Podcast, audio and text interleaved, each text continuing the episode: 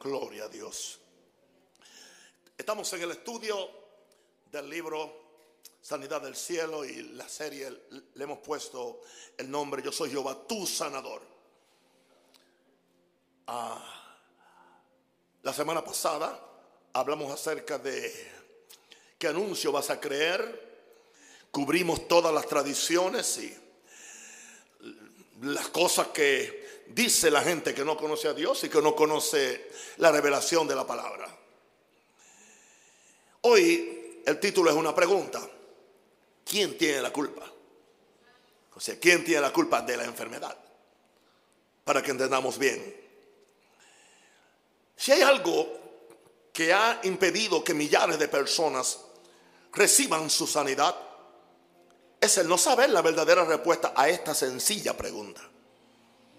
Han pasado casi dos siglos de historia del cristianismo y todavía en muchos sectores de la iglesia reina mucha ignorancia y confusión en cuanto al origen y el carácter de la enfermedad. Esto tiene que estar bien claro. Yo estoy dispuesto a hacer lo que tenga que hacer para que esta iglesia no solamente sea una iglesia salva, santa, próspera, sino sana. A ustedes les conviene estar sanos. A Dios le conviene que usted esté sano. A mí me conviene que usted esté sano. Tenemos que darle la importancia que tiene la sanidad.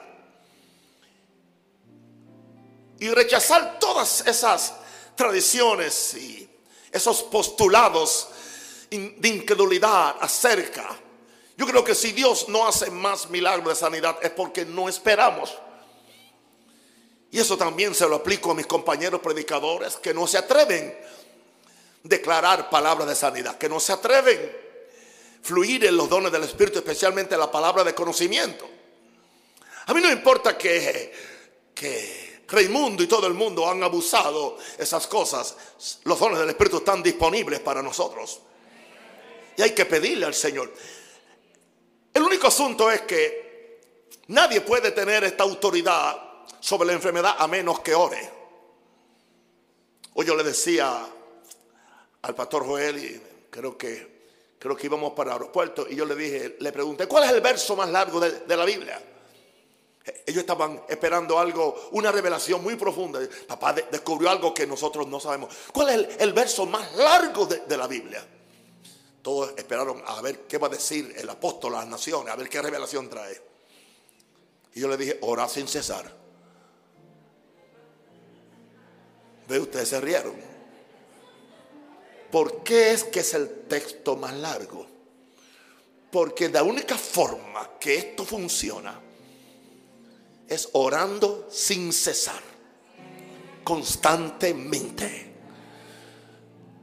Si usted quiere, estar ungido para cantar, estar ungido para echar fuera los, los demonios. Si usted quiere dejar de ser simplemente un cristiano costumbrista y convertirse en un cristiano que los demonios le huchan, ore sin cesar. ¿Por qué orar tanto? Sería un buen tema para un mensaje. Pero ese no es mi tema hoy. Pero yo creo que hay que orar tanto porque hay mucha gente que depende de nuestras oraciones. Yo dije que hay mucha gente que depende de nuestras oraciones. Wow. Como ya establecí, en el capítulo anterior hay una variedad de tradiciones y enseñanzas de hombres que han ocultado la verdad de Dios sobre el carácter de la enfermedad. Esto más que otra cosa ha contribuido a que los cristianos vivan en confusión sobre quién es el autor de la enfermedad. Si dijimos la semana pasada que no es Dios, yo soy Jehová tu sanador. Es el título de esta serie, usando el libro Sanidad del Cielo. Ahora, en mi opinión, que un lector honesto de las escrituras, no debería tener ninguna duda acerca del origen de la enfermedad. Tomé un capítulo completo para esto porque hay que establecer esto antes que la fe venga. La fe no va a venir si no tenemos la información correcta. Porque el pueblo que conoce a su Dios. quien se esforzará y actuará.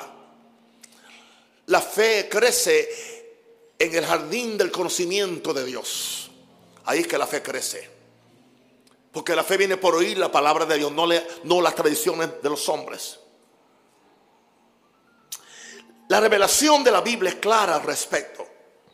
Satanás y sus demonios son los responsables de la obra de destrucción y muerte que se manifiesta por medio de la enfermedad. La enfermedad no es otra cosa que un principio de muerte. Por eso hay que arrancarla de raíz. Y si usted está haciendo la pregunta, ¿de qué me voy a morir? Usted escoge de qué se va a morir. Yo escogí de qué yo voy a morirme. De larga vida, de mucha salud y mucha plata para expandir el reino de Dios. Y lo digo a cara descubierta sin velo. Porque mi conciencia está tranquila. Y lo he probado, que eso es lo que yo vivo. Desde la primera aparición de la serpiente antigua en el Edén, no he leído en ninguna parte de la Biblia que Satanás haya hecho algo bueno para bendecir la humanidad. Tanto Jesús como su discípulo Pedro afirmaron lo contrario en los siguientes versos. A, veces cuando estoy predicando este tipo de, de mensaje, me siento como un maestro de párvulos. Porque uno ha subido a tantas y grandes, eh, grandes revelaciones y está enseñando un libro de más de hace 20 años. Pero sucede que las cosas más sencillas son las que se nos escapan. Sucede que las verdades más sencillas son las que producen la fe más fuerte. Yo dije que las verdades más sencillas son las que producen la fe más fuerte.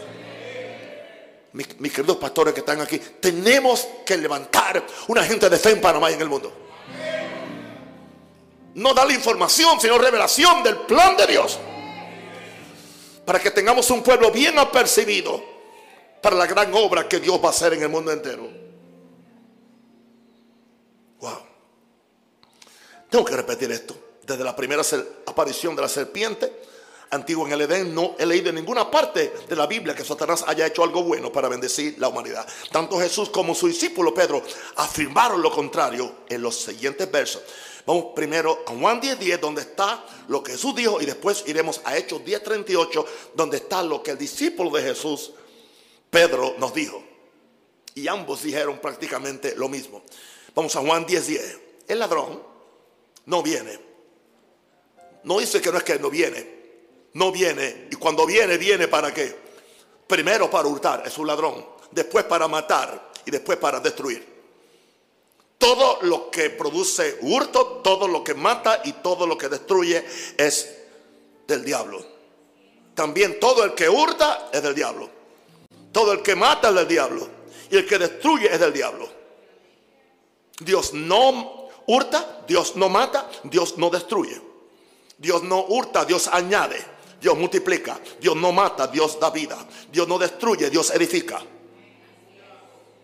Jesús lo definió muy claro y dijo, yo he venido, yo he venido para que tengan vida. Y no hay vida en la enfermedad. La enfermedad es el principio. La enfermedad te quita vida, te quita fuerza, te quita futuro, te quita oportunidades. ¿Con quién yo me voy a aliar con Jesús? ¿A quién yo voy a escuchar a Jesús? ¿A quién voy a estudiar a Jesús?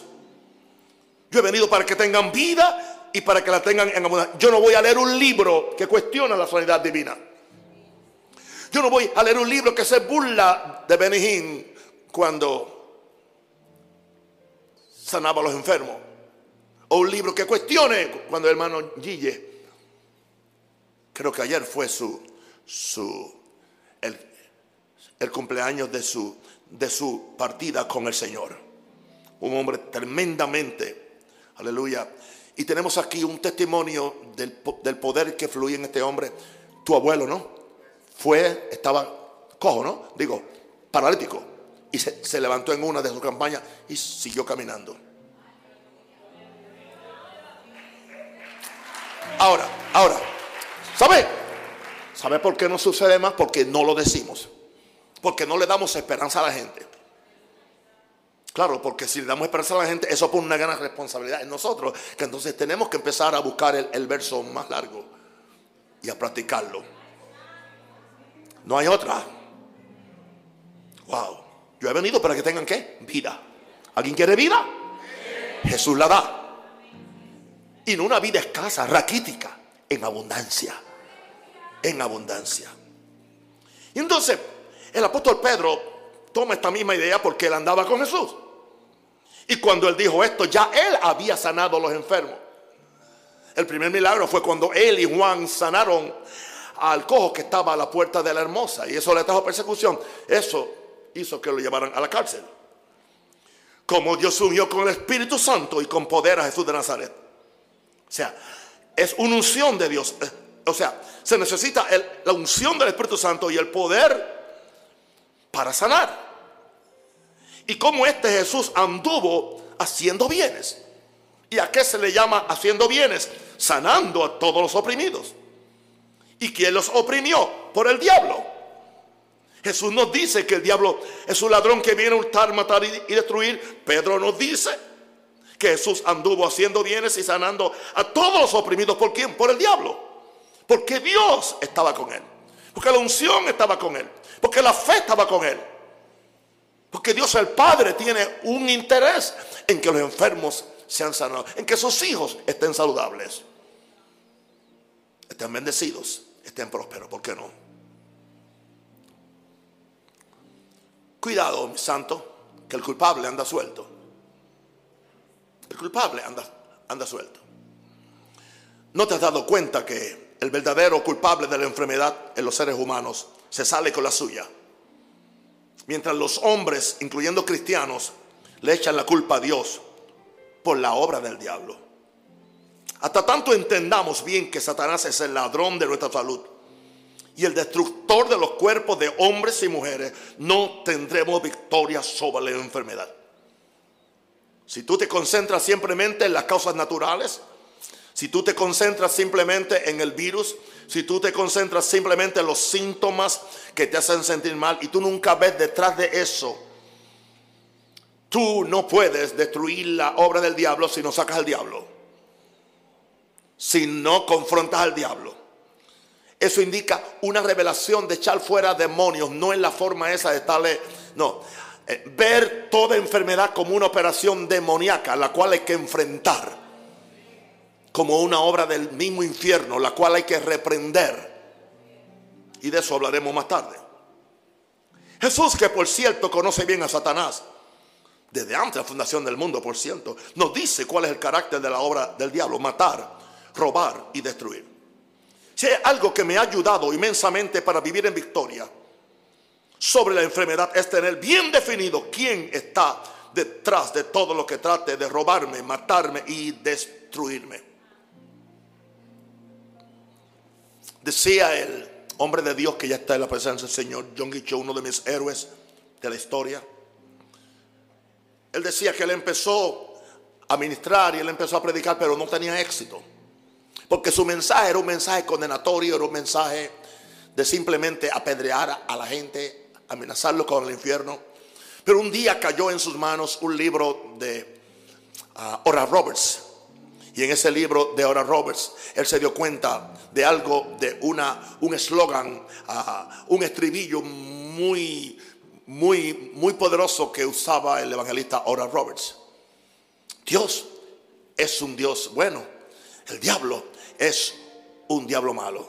Él tenía otro dicho y ese dicho era, espera cada día un milagro. No espera cada día enfermarte de COVID.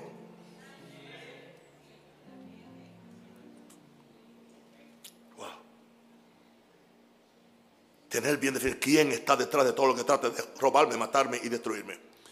Porque si no entendemos esto, nunca podremos tratar efectivamente con la enfermedad. Especialmente los que practicamos la santidad. Si viéramos el pecado como ven, digo, si viéramos la enfermedad exactamente como vemos el pecado, sería más fácil vencerlo. Porque usted no quiere cargar pecado. Porque sabe que es Satanás. ¿Por qué carga entonces uno de sus síntomas? Que es enfermedad.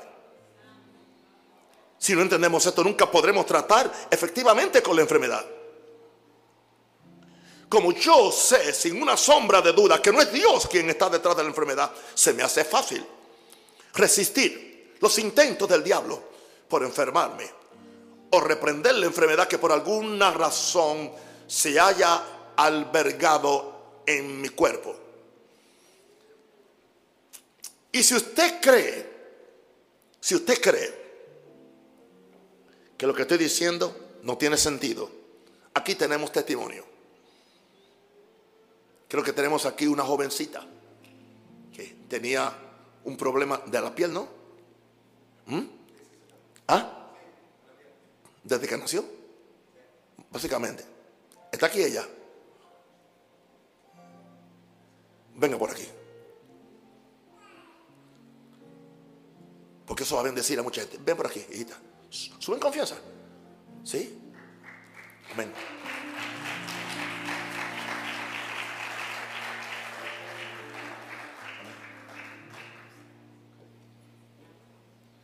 Dile a tus, a tus hermanos quién tú eres y da tu testimonio con libertad.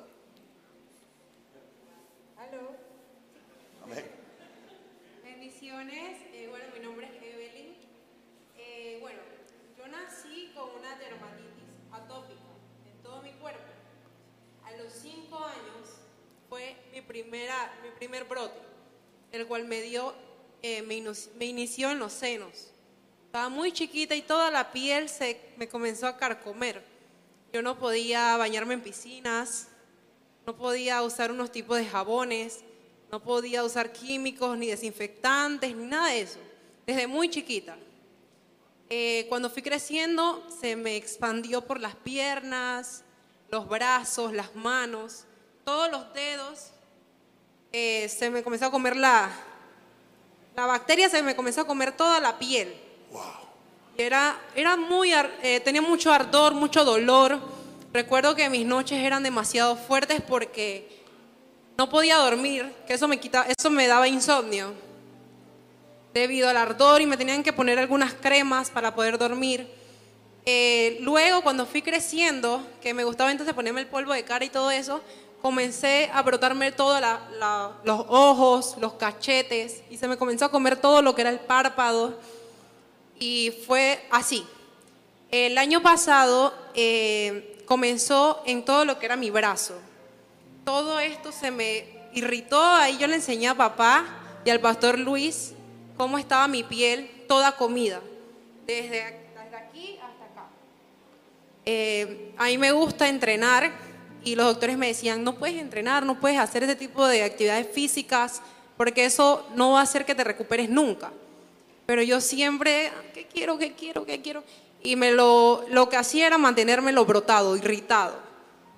Eh, una noche yo estaba llorando en el cuarto porque no podía dormir.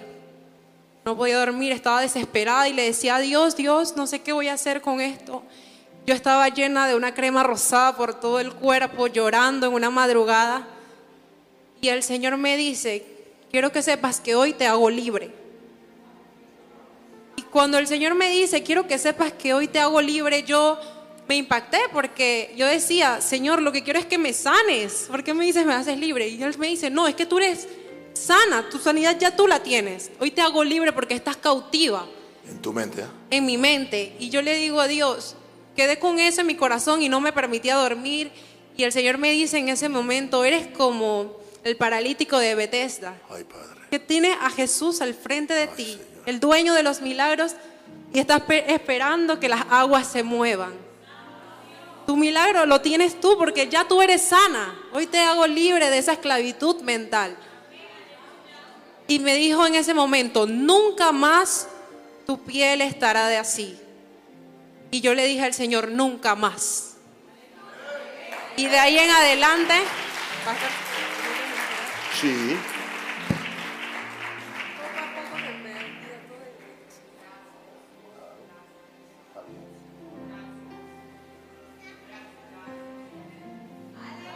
Una pregunta. Aleluya. ¿Cuál era tu conocimiento acerca de la enfermedad? ¿De acuerdo? Dinos. Porque mi familia me decía de que, de que eso en algún momento, eso va a glorificar a Dios, eso es parte de la voluntad de Dios. Y yo crecí así, yo le decía a papá Joel que en- llegó un momento en mi vida que yo decía, pero no es justo, ¿por qué esto tiene que ser la voluntad de Dios? Y eso, eso vino a mi mente, venía a mis pensamientos y yo decía, no es justo que esto es lo que el Señor quiera para mí. O sea, vivir en esta condena todo este tiempo y mi familia lo veía de esa manera. Y cuando yo tomé la decisión de que nunca más mi piel iba a estar así, yo comencé a hacer cosas que no podía hacer. ¿Y cuándo empezaste a oír algo diferente so- so- sobre la bondad de Dios? aquí? Wow.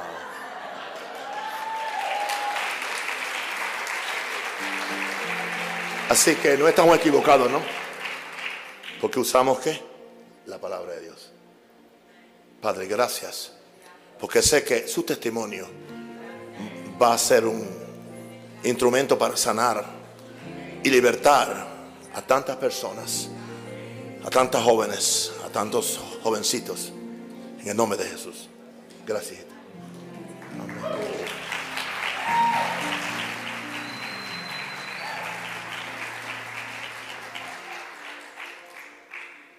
Viene el caso. La enfermedad entonces es opresión o bendición. Es opresión. El apóstol Pedro, predicando en casa de Cornelio, le llama a la enfermedad una opresión del diablo. La cual Jesús combatió con todo, en todo momento, con la unción del Espíritu Santo. Jesús fue unido para eso. Ya vimos anteriormente que fue Satanás quien enfermó a Job y no Dios, como algunos han tratado de insinuar. Otra prueba de que Satanás es el autor de la enfermedad la encontramos en un incidente que pasó en una sinagoga cuando Jesús llegó un día sábado. En ese día se encontraba entre los asistentes una mujer que estaba encorvada y no podía enderezarse por 18 años. El relato bíblico dice que esto se debía a un espíritu de enfermedad. Diga, espíritu de enfermedad.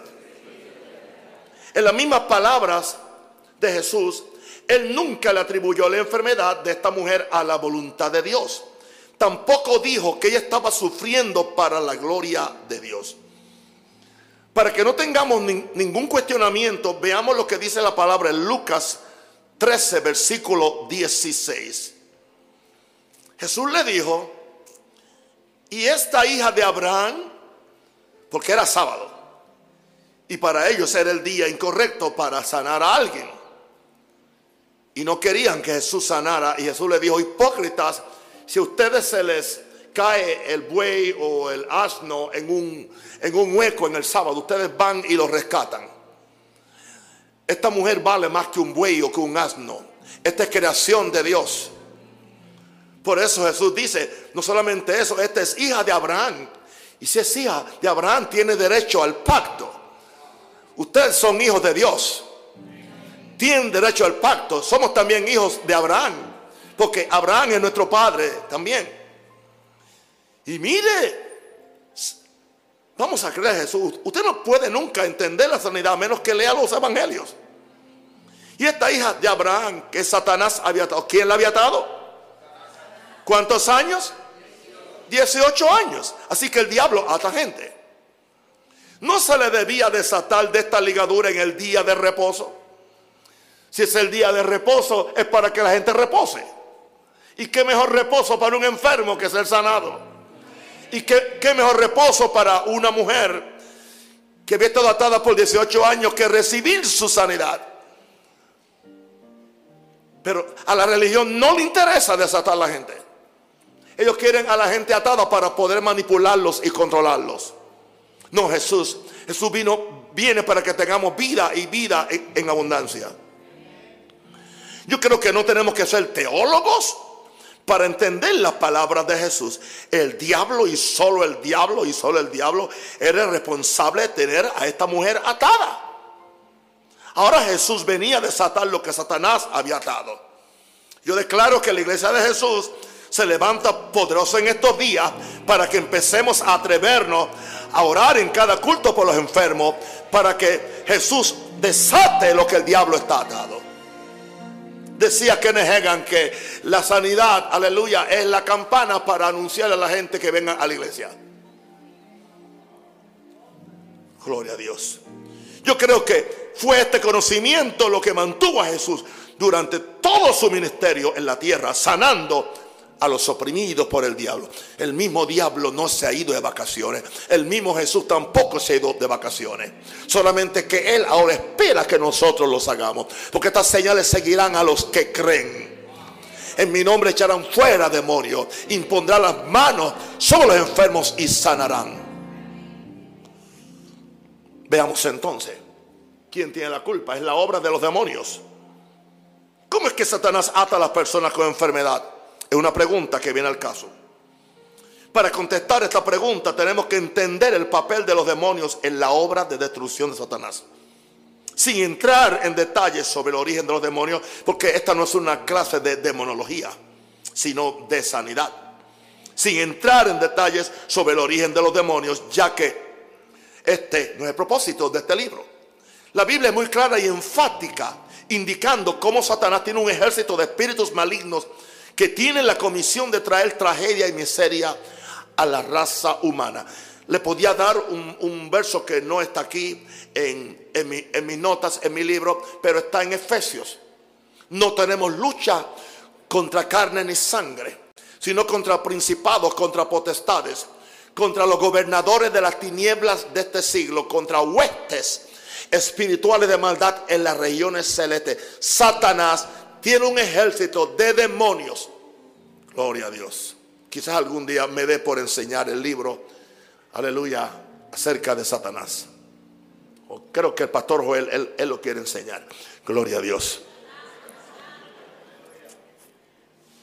Ahora,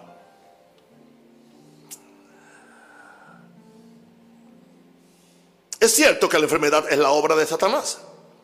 Pero él usa sus millones de demonios para causar enfermedad en todo el mundo. Jesús estaba muy consciente de esta realidad. Por esta razón, cuando Él le dio la comisión a los doce discípulos, primero le dio autoridad para echar fuera demonios. Segundo, luego para sanar enfermos. Hoy se me hizo, en estos días se, se me ha hecho muy patente este asunto. Vamos a Mateo 10, verso 1. Entonces, llamando a sus doce discípulos, les dio autoridad sobre los espíritus inmundos, en primer lugar, para echarlo fuera. La segunda autoridad es para sanar toda enfermedad y dolencia. No sé si se dan cuenta del orden. El orden es muy interesante y muy valioso que lo entendamos. Le dio autoridad para echar espíritus inmundos, para echar el demonio fuera. ¿Por qué? Porque a menos que primero tú no trates con el demonio, tú no podrás echar fuera la enfermedad.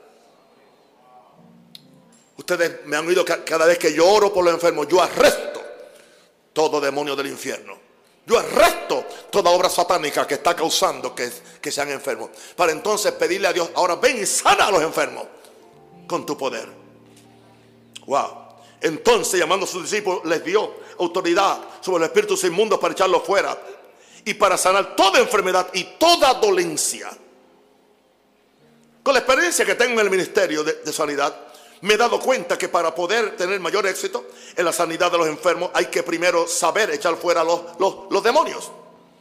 Históricamente todos los grandes evangelistas que han sido usados poderosamente por Dios en la sanidad de las multitudes fueron hombres que sabían que se estaban enfrentando a algo más que una dolencia física. Llámale por el nombre. Es un demonio. Ese mal genio tuyo es un demonio. Ese egoísmo tuyo es un demonio. Esa tendencia a adulterar es un demonio. Un demonio es quien alimenta tu carne. Un demonio es quien usa tu carne. Porque ellos son, no tienen cuerpo y necesitan uno. El Espíritu Santo tampoco tiene cuerpo y necesita uno. Aquí está el mío. Poseeme. Poseeme. Espíritu Santo. Denle un aplauso fuerte a Jesús.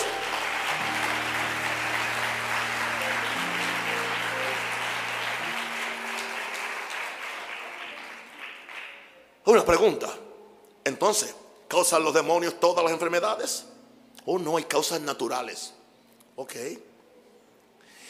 ¿Y por qué si son causas naturales? Porque nunca existieron antes de que Adán pecara. Si son causas naturales. Usted tiene que salir de eso. Esta pregunta ha sido muy debatida en círculos teológicos y, y, aún, y aún hoy en día causa un poco de controversia. Algunas personas muy bien intencionadas nos quieren hacer saber o creer que toda enfermedad es causada por causas naturales. Otros dicen que no podemos atribuirle todas las enfermedades a la obra de los demonios. Entonces, ¿a quién se la vamos a atribuir? ¿Quién tiene la culpa? A alguien hay que echar la culpa aunque la culpa es huérfana. Nadie quiere ser su madre. La realidad bíblica es que toda enfermedad es tratada como una opresión demoníaca. Yo no dije que estás endemoniado, pero estás poseído por una presencia demoníaca que está causando esa, o sea, esa enfermedad, ese síntoma se alimenta de una fuerza espiritual. Por eso tenemos que primero en oración bregar. Por eso es que esto no sale sino con oración y ayuno. Pedro dijo, en caso de Cornelio, que Jesús había sido ungido por Dios para sanar a los oprimidos por el diablo, oprimidos. Con esto no estoy argumentando, como dije ya antes, que toda, que toda persona enferma está poseída por un demonio o está endemoniada. No, no. Tomemos como ejemplo la enfermedad del cáncer. Aún muchos médicos saben que detrás de esta horrible enfermedad hay una fuerza destructiva que no tiene explicación racional. Los que entendemos el mundo espiritual no tenemos ningún problema entendiendo que detrás de cada cáncer hay un demonio que viene a matar, robar y destruir. La pandemia que acabamos de experimentar, que fue responsable de millones de personas muertas en el mundo entero. ¿La produjo Dios? No. No. Toda buena dádiva y todo don perfecto desciende de lo alto, del Padre de, las luces, en el cual no hay mudanza ni sombra de variación. ¿Y por qué Dios no la impide? No. Dios no puede impedir lo que los hombres permiten. Lo que atamos en la tierra, el cielo lo ata. Lo que desatamos en la tierra, positivo o negativo, el cielo lo desata, no tiene otra. Tiene que permitirlo, porque Dios es un Dios de legalidad. En mi opinión, después de haber orado por miles de enfermos por más de 48 años, 46 años, porque yo oraba por los enfermos aún antes de ser pastor, que en todo tipo de enfermedad hay una influencia demoníaca. En muchos casos hay un demonio de destrucción morando en el cuerpo del enfermo. En otros casos, el demonio causó la enfermedad, aunque no está residiendo en el cuerpo del enfermo, viene enferma y sale. Pero dejó la mordida, dejó el veneno. En algunas ocasiones el Espíritu Santo me revela si hay un demonio activo detrás de la enfermedad. No siempre. En el cuerpo de la persona, no siempre. En otros casos no recibo esa revelación. No importa cuál sea el caso, siempre tengo la práctica de ordenarle, espíritu inmundo, suelta el cuerpo del enfermo, suelta mi cuerpo, antes de pedirle a Dios que lo sane. Es posible que alguien crea que este es un enfoque un poco simplista, pero la realidad es que da resultados y miles de enfermos han recibido su sanidad, tanto en mi servicio como los de tantos otros predicadores que usan el mismo método. Calculo que durante la pandemia miles de personas fueron sanadas sin imponerle manos. Oraba por cada uno de ellos cada vez que terminaba mi, mis cultos por la noche y los cultos de los domingos. Y en muchas ocasiones envié cientos de notas de voz con una oración reprendiendo al diablo y pidiendo que Jesús, sentado a la diestra del Padre, me ayudara a orar por ellos. Y sobre los testimonios que recibimos, todos los días recibíamos testimonios. Solamente que nosotros no hacemos un libro acerca de esto. No hacemos una propaganda para llamar atención a nosotros. Porque ese, toda la gloria es para Jesús. Yo no tengo campaña, dije en este libro, en cada yo no tengo tiempo en cada campaña de, de, sanidad para estar preguntándole a Dios si hay o no hay un demonio en cada enfermo. Haya demonio presente o no lo haya. Una cosa sí sé, toda enfermedad es obra de Satanás y sus demonios. Fácil, simple. Por lo tanto, le ordeno al diablo, saca tus garras, esa frase es mía, saca tus garras asquerosas. Casi tan vieja como yo, gloria a Dios. Saca tus garras asquerosas del cuerpo del enfermo para que Dios restaure el cuerpo a una completa sanidad. Pero sabe una cosa, yo, he tenido que bregar con, con síntomas en mi cuerpo y no suena muy bonito decir que es un demonio porque yo soy un hombre Dios, un apóstol. Es mejor decir una condición.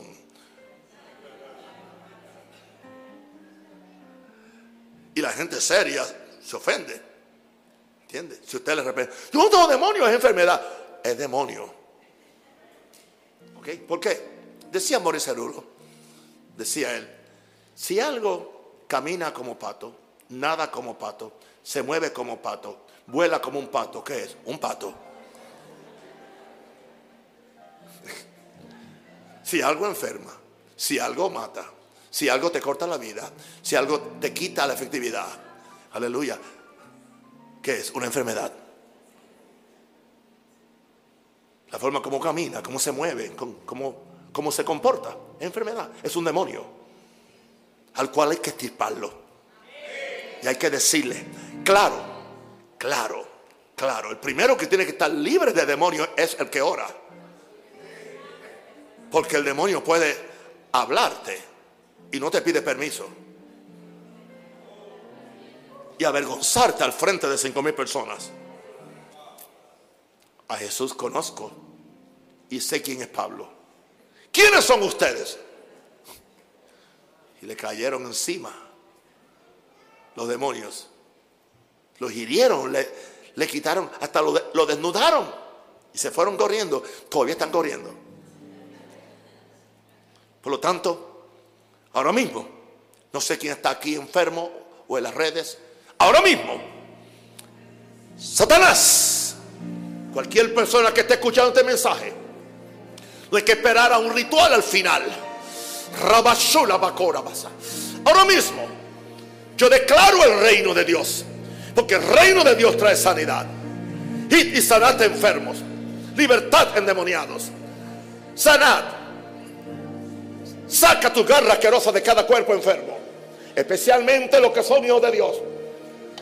Los hijos de Dios no tienen que estar cargando ese demonio. La herencia de ellos es la sanidad. Somos hijos de Dios. Es una bendición. Sé sanado en el nombre del Señor.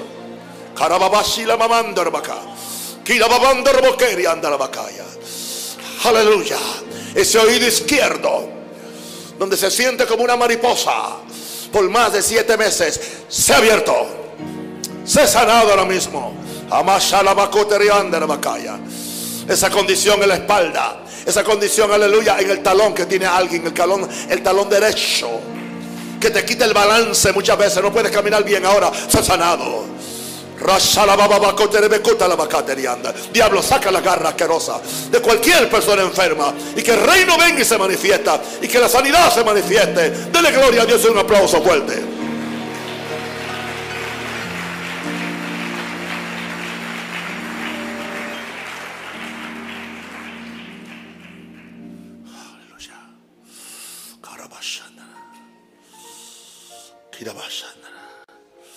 Aleluya. Oh, yes.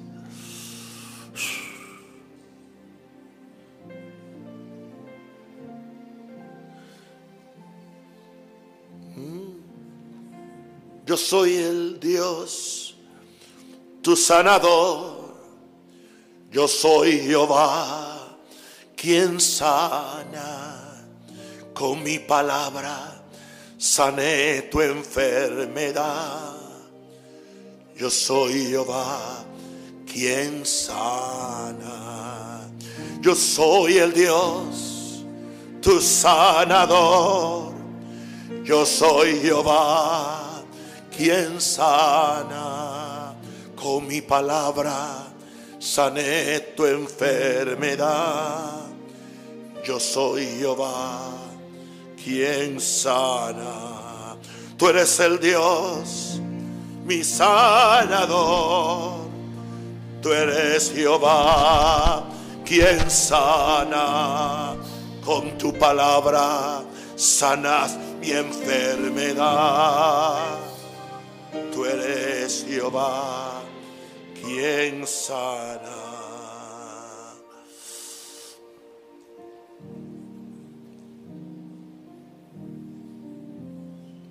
Veamos la realidad del espíritu de enfermedad.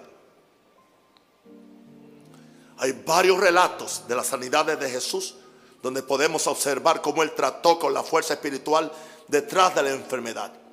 Podemos usar la frase espíritu de enfermedad, spirit of infirmity en inglés, para describir cualquier demonio que causa enfermedad en los seres humanos. La enfermedad es causada por algo más que un germen o un virus. Es causada por una entidad espiritual que tiene su origen en Satanás. El escritor del Evangelio de Lucas no era ningún ignorante, era un médico que había sido entrenado para tratar a los enfermos. Te pido que observes cuidadosamente cómo un médico, doctor Lucas, describe la condición de una mujer enferma que Jesús encontró en la sinagoga. Lucas 13, 10 al 11 fue escrito por este doctor Lucas. Enseñaba a Jesús en una sinagoga en el día de reposo. Y había allí una mujer que desde hacía 18 años tenía espíritu de enfermedad y andaba encorvada y en ninguna manera se podía enderezar. Esta mujer que estaba enferma a causa de un espíritu de enfermedad fue sanada por Jesús cuando él puso las manos sobre ella. Cuando el principal de la sinagoga se enojó porque Jesús sanó a esta mujer en el día sábado. Jesús dio la razón para él sanarla. Lucas 13, 16 ya había hablado de ella, pero ahora quiso usar a Lucas para que vean que un médico está certificando su sanidad. Y esta hija de Abraham que Satanás había atado por 18 años, este médico ya la había visto en su enfermedad y este médico estoy seguro que la certificó después. Y no está mintiendo. Él fue el que escribió el libro de los hechos. Wow. No se le debía desatar de esta ligadura en el día de reposo. Le llama ligadura, acadura, esclavitud. Esta escritura prueba sin lugar a dudas que Satanás ata a los seres humanos por medio de millares de espíritus de enfermedad que han sido sueltos sobre esta tierra para destruir la salud de los hombres. Esta mujer, al igual que muchos hoy en día, no podía ser sanada de su enfermedad, a menos que fuera primero libre del demonio que la causaba, ya que el demonio es lo que le da el poder a la enfermedad. Esto explica por qué Jesús le dijo, mujer, eres libre. No le dijo, mujer, se sana. Mujer, eres libre de tu enfermedad, porque era un espíritu de enfermedad. Por lo tanto, primero liberación, después sanidad. Ese es el orden para que nosotros podamos ministrar. Y no hay que ser pastor para ministrar sanidad. No hay que ser apóstol. Simplemente estas señales a los que creen. Crea. Con este seminario usted, usted puede salir un experto para orar por los enfermos. Maravilloso eso, ¿entiende? Esto no es un caso aislado, el cual estoy usando para tratar de probar un razonamiento teológico doctrinal, no. Hay varias referencias en los evangelios de casos donde Jesús sanó al enfermo después de confrontar el demonio que lo oprimía. Permíteme darte algunos ejemplos. Mateo 9, 32 al 33. Me gusta todo probarlo con las escrituras. Mientras salían ellos, he aquí le trajeron un mudo endemoniado porque estaba mudo. Porque el demonio lo mantenía mudo. Y echado fuera el demonio, el mudo habló. Cuando echó fuera el demonio, el espíritu de enfermedad, el mudo habló. Y la gente se maravillaba y decía, nunca se ha visto cosa semejante en Israel. Mateo 12, 22, por favor. Entonces fue traído a él un endemoniado ciego y mudo. Este era ciego y mudo. O sea que eran un demonio lo hizo ciego, otro lo hizo mudo. Y le sanó. Y le sanó. Wow, wow. De tal manera que el ciego y mudo veía y hablaba. O sea, al sacar el demonio, la enfermedad se tiene que ir. Marcos 9:25. Y cuando Jesús vio que la multitud se agolpaba, reprendió al espíritu inmundo diciéndole, espíritu mudo y sordo. Fíjense que no le está hablando al muchacho. Tampoco le está hablando de enfermedad. Dice, espíritu mudo y sordo. Yo te mando, sal de él y no entres más en él. Espíritu de cáncer, sal de ella. Espíritu de locura, sal de ella. Espíritu, aleluya, de, de muerte prematura, sal de ella. Hay un espíritu que mata a la gente antes de tiempo. De acuerdo a estas escrituras, lo que causa que algunas personas sean sanadas, sordas y, y ciegas, es la actividad de espíritus inmundos de enfermedad. Hay diferentes clases de demonios con diferentes funciones. Hay, hay espíritus de temor, de mentira, de adulterio, de hechicería, etc. Si reconocemos la existencia de estos demonios que afectan el alma del individuo, induciéndola a pecar, tenemos que también aceptar la existencia de demonios que afectan el cuerpo por medio de la enfermedad. Algunos, su labor favorita es hacer que la gente peque. Para otros es algo más sutil, es que estén enfermos. Porque un, un cristiano que ama a Dios no va a acceder a eso. Pero como el diablo sabe que se le enseñó que la enfermedad puede ser la voluntad de Dios, pues entonces el diablo viene y los enferma. Y los mantiene enfermos, porque están enfermos, dicen ellos, para la, gloria de Dios. Si él no logra seducir a un creyente para que peque, tiene la alternativa de enviarle un espíritu de enfermedad para oprimir y atormentar al cuerpo. Lo siento mucho, no debemos permitir en nuestra vida ni lo uno ni lo otro. Con la misma autoridad que podemos reprender un demonio que nos induce a pecar, a todos nos induce. Y dañar nuestra alma, debemos resistir y echar fuera cualquier demonio de enfermedad que venga a dañar nuestro cuerpo. Ahora, no esperes que se te acomode. No esperes que se te acomode. Es más fácil echarlo cuando sientes el primer dolor, el primer síntoma. Enseguida yo le hablo enseguida yo le abro. Wow. Vamos entonces ahora al libro de los Salmos, donde David nos habla que alguien cree que es un lenguaje figurado, pero no creo. Enemigos que vienen a comer tu carne. David le llama a estos demonios enemigos que vienen a comer tu carne.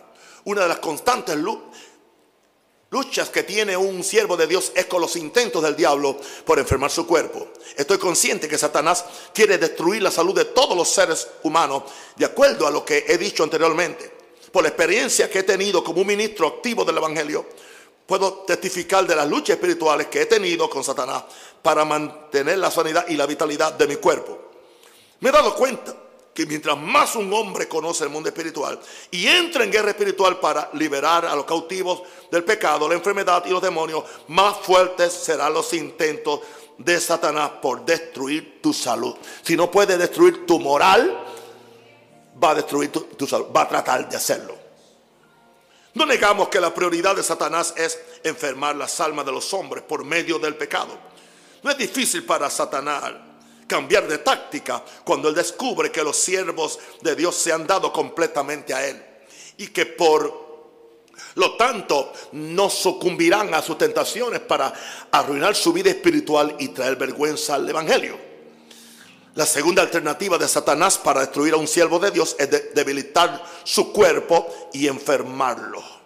Él sabe muy bien que un hombre enfermo no será tan efectivo en la obra del Señor como uno que está operando en la totalidad de su fuerza física. Creo que muchos siervos de Dios han muerto antes de tiempo por no entender esta realidad. Hay una persona que yo admiré y la sigo admirando hasta hoy, pero es posible que si él no, no hubiera abierto una puerta al declararse vegetariano y, y no, no comer, sino solamente estar comiendo legumbres y cosas, ningún tipo de carne, pues yo creo que quizás hubiera durado unos años más. Yo no estoy juzgando a nadie, estoy diciendo una posibilidad. Dios me libre de yo juzgar a otro siervo. Y cuántas cosas se pueden, por, cuántas puertas no pueden entrar los demonios. El siervo de Dios, el hombre de Dios que le da lugar al adulterio, a la fornicación, a la inmoralidad, puede invitar demonios, a un demonio que afecten sus partes internas. O sea, las mismas partes que usó para pecar son donde el, donde el demonio tiene el derecho a entrar. Quiero que me escuchen bien, eso a mí no me trae ningún placer decirlo, pero soy responsable porque yo lidero un ministerio y no solamente eso, soy, soy una voz muy respetada y muy criticada en el mundo. Y yo sé que tengo que decir cosas que no siempre son eh, populares. Estate alerta después de una gran victoria. Estate alerta, creo que estoy por terminar. Es durante periodos de gran batalla espiritual cuando Satanás trata de desanimarnos atacando el cuerpo físico. Me he dado cuenta que el diablo se aprovecha de que el cuerpo está cansado por razón de la lucha espiritual que hemos mantenido. En ocasiones como estas, la solución no está en correr a las aspirinas o a los remedios caseros. No estoy en contra de ninguno de los dos. La solución está en contraatacar al enemigo con toda fuerza hasta que él suelte el lugar que ha ocupado en el cuerpo, en el cuerpo. Y hazlo enseguida, no espere que se quede ahí y eche nietos. Una de estas experiencias la tuve cuando regresé con mi familia en el año 1993, a finales del mes de julio, me acuerdo ahora, después de una convención internacional en Managua, Nicaragua. Las dos semanas anteriores a esa convención las había pasado en otro país, Costa Rica, en medio de una gran batalla espiritual, sacando a un perverso que estaba abusando las jovencitas de la iglesia. Era líder de la iglesia y líder nacional.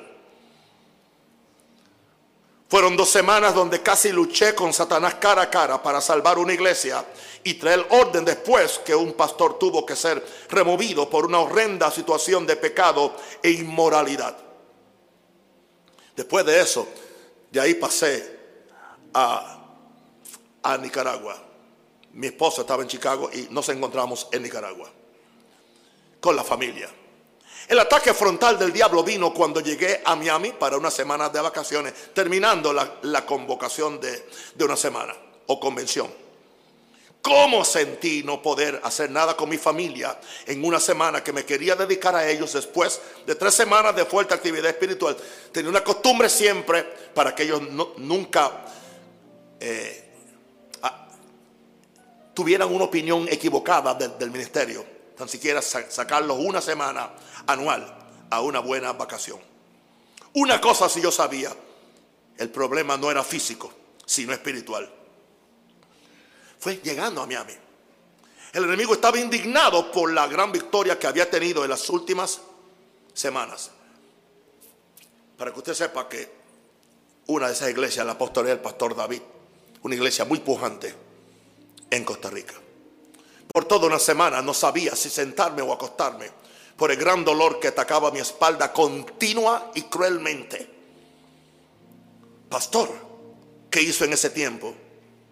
No me rendí al diablo y tampoco me tomé pena. Eso es exactamente lo que el diablo espera que hagamos en situaciones como estas. En esta ocasión aproveché el tiempo para contraatacar a Satanás escribiendo los dos últimos capítulos de mi libro, Confrontando a Satanás. ¿Quieres saber los títulos? El penúltimo título es Confrontando a la serpiente. Y el último es ¿Quién ganará la última batalla? Y yo estaba en el suelo, arrastrándome en el suelo, cuando estaban mis niños disfrutando la piscina, arrastrándome para ir al baño, arrastrándome para ir a la nevera a, buscar algo. una semana escribiendo. Aleluya. Todavía no habían tablas. David tuvo las mismas experiencias. El Salmo 27.2. Cuando se juntaron contra mí los malignos, mis angustiadores y mis enemigos para comer mis carnes, ellos tropezaron y cayeron. Sí que vinieron. Dice David.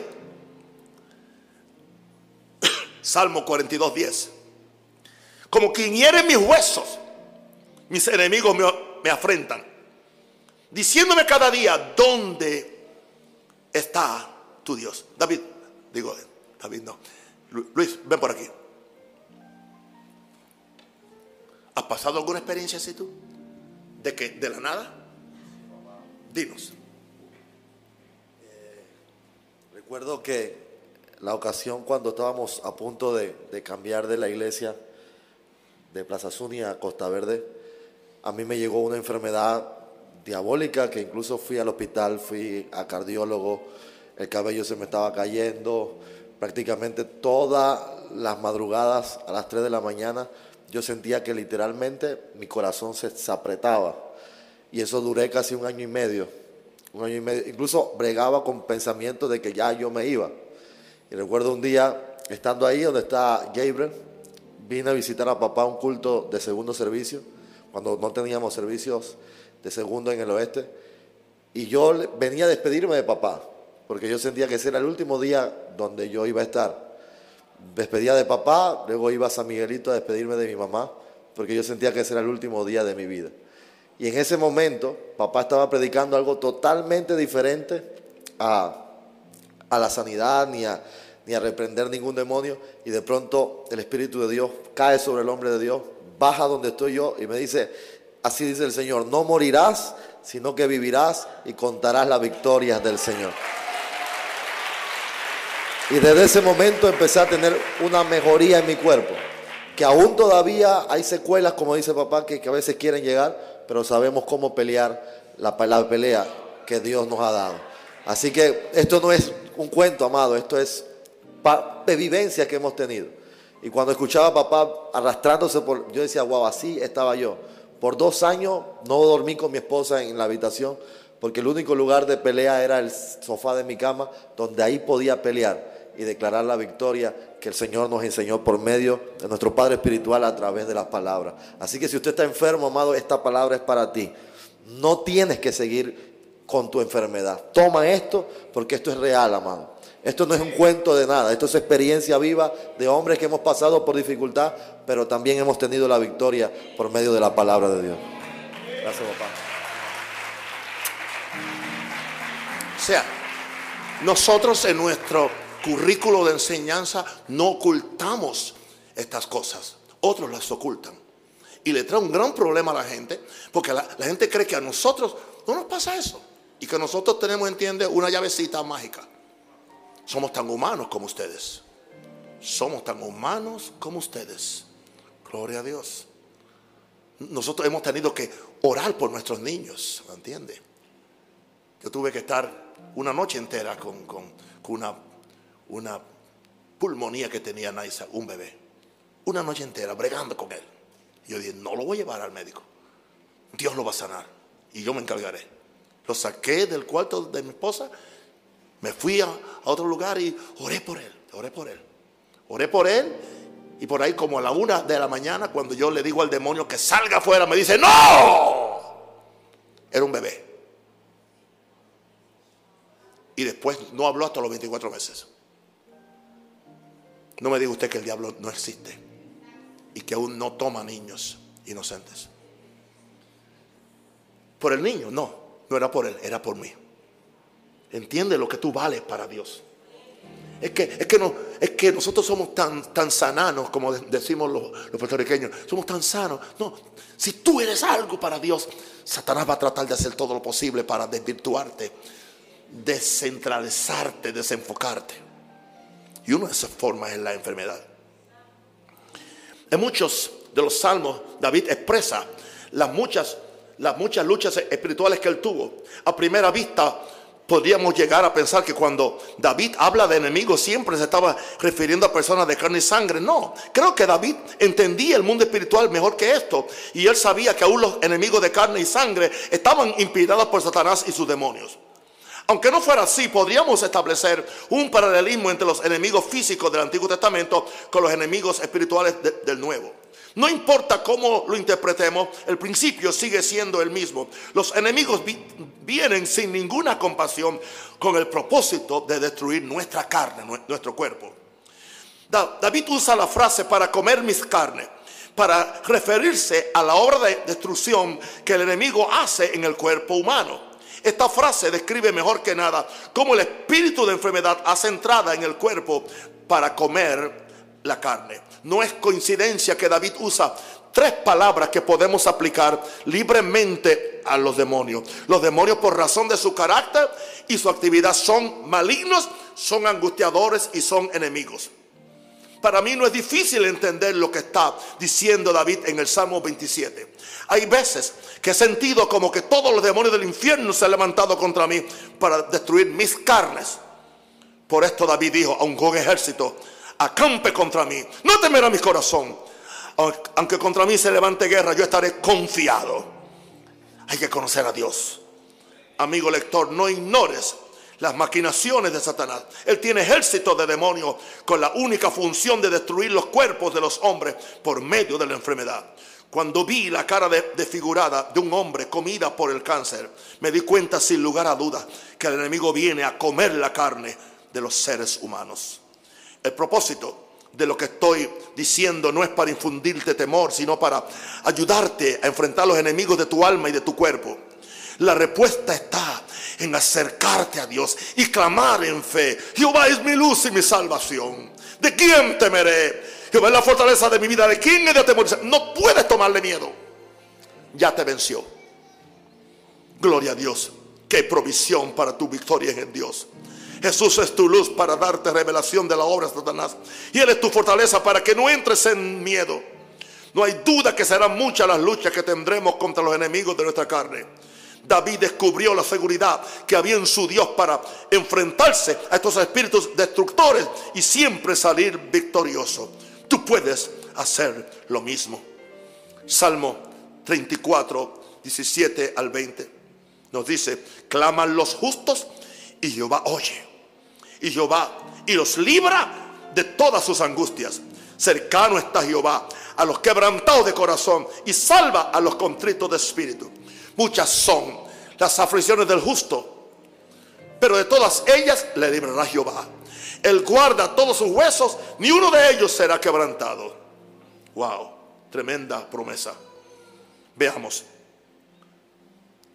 la relación entre el pecado y la enfermedad envía o permite Dios la enfermedad. ¿Tiene la enfermedad algún propósito redentor? ¿Prueba Dios sus hijos con enfermedad? Es posible que en, algunas, en algunos casos la enfermedad sea una bendición de Dios. Me atrevo a decir con la autoridad de la palabra que la respuesta a cada una de estas preguntas es un rotundo no. Nunca la enfermedad es un instrumento de bendición bajo ninguna circunstancia. Nada que venga de Satanás puede bendecir la humanidad. Lo único que puede hacer es traer destrucción, tragedia y muerte. Uno de los salmos nos dice que Dios no es el autor de la enfermedad, sino el libertador. Está muy claro en el salmo, en el salmo 107.20. Envió su palabra y los y los libró de qué? De su ruina. No es necesario leer la Biblia para saber cómo la enfermedad arruina la raza humana. Deja niños huérfanos, le acorta la vida a jóvenes con un futuro brillante, destruye hombres de Dios sin, sin haber terminado el ministerio que Dios puso en sus manos. Tengo el gusto de presentarles a ustedes en esta, en esta serie de enseñanza al autor de la vida abundante. No se, no se te ocurra pensar decir al frente mío que es Dios quien anda haciendo esto. Jesús quien vino a revelarnos el verdadero carácter de Dios. Ya se lo dije y no me canso. Juan 10:10. 10, Yo he venido para que tengan vida y la tengan en abundancia. ¿Aceptarás la verdad de Dios sobre el origen y carácter de la enfermedad o seguirás aferrado a las tradiciones de, de los hombres, las cuales anulan la palabra de Dios. No tienes nada que perder creyendo la palabra de Dios. Lo único que perderás será el sufrimiento y la ruina que viene como consecuencia de la obra del diablo, la enfermedad. Gloria a Dios. Que hay una gloriosa provisión de Dios para contrarrestar esta maldita obra de Satanás y sus demonios. Si tú estás aún enfermo, no tienes que aceptar esa condición como el veredicto final. No permita que Satanás tenga la última palabra en tu situación. Escápate del lazo del cazador y de la peste destructora. Salmo 91, versículo 3. Recibe con mansedumbre las verdades expresadas en este libro y podrás experimentar la liberación de cualquier espíritu de enfermedad que esté atacando a tu cuerpo. ¿Quién tiene la culpa? El diablo. Hay un río de sanidad que corre a través de las páginas de este libro. Y no me extrañaría que en algún momento de la lectura del mismo recibas tu sanidad en el nombre de Jesús nuestro Señor. Pensamiento final. La enfermedad es la obra de destrucción de Satanás para impedir que tú disfrutes de la vida abundante que Jesús te vino a dar. Estemos de pie, por favor.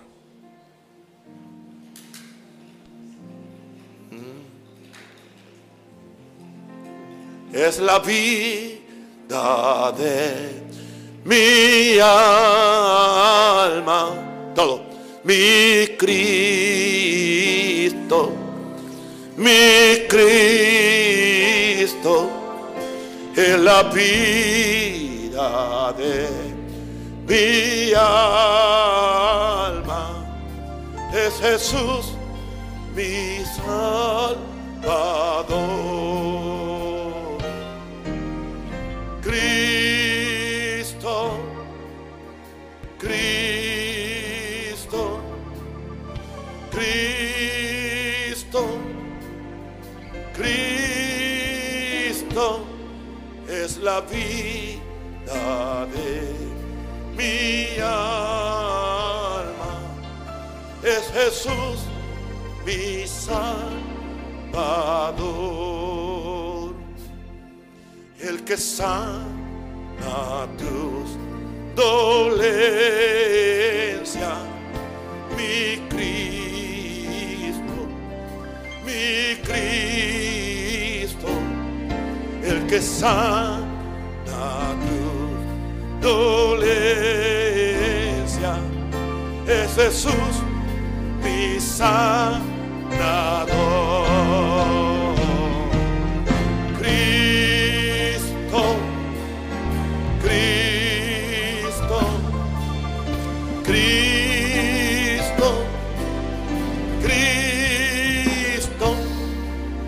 Que sana mi dolencia,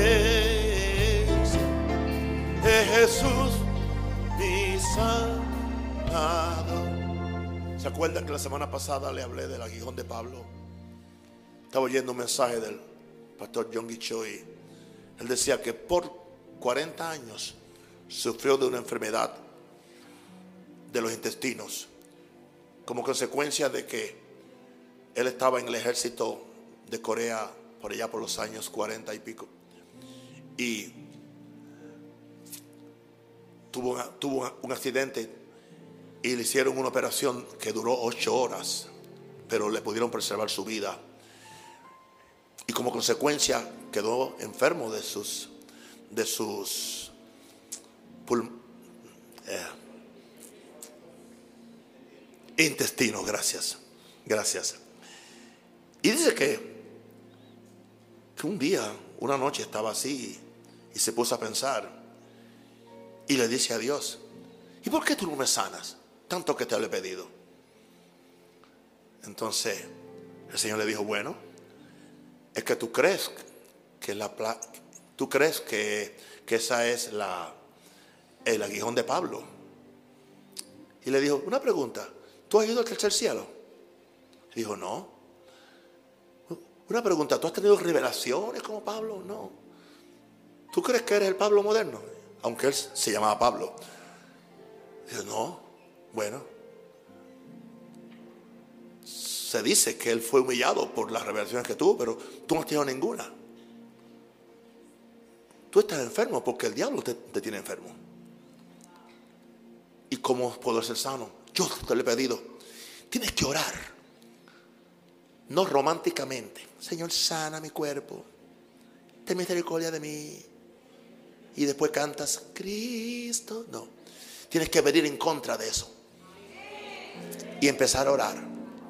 Y dice que una noche estuvo casi toda la, la noche.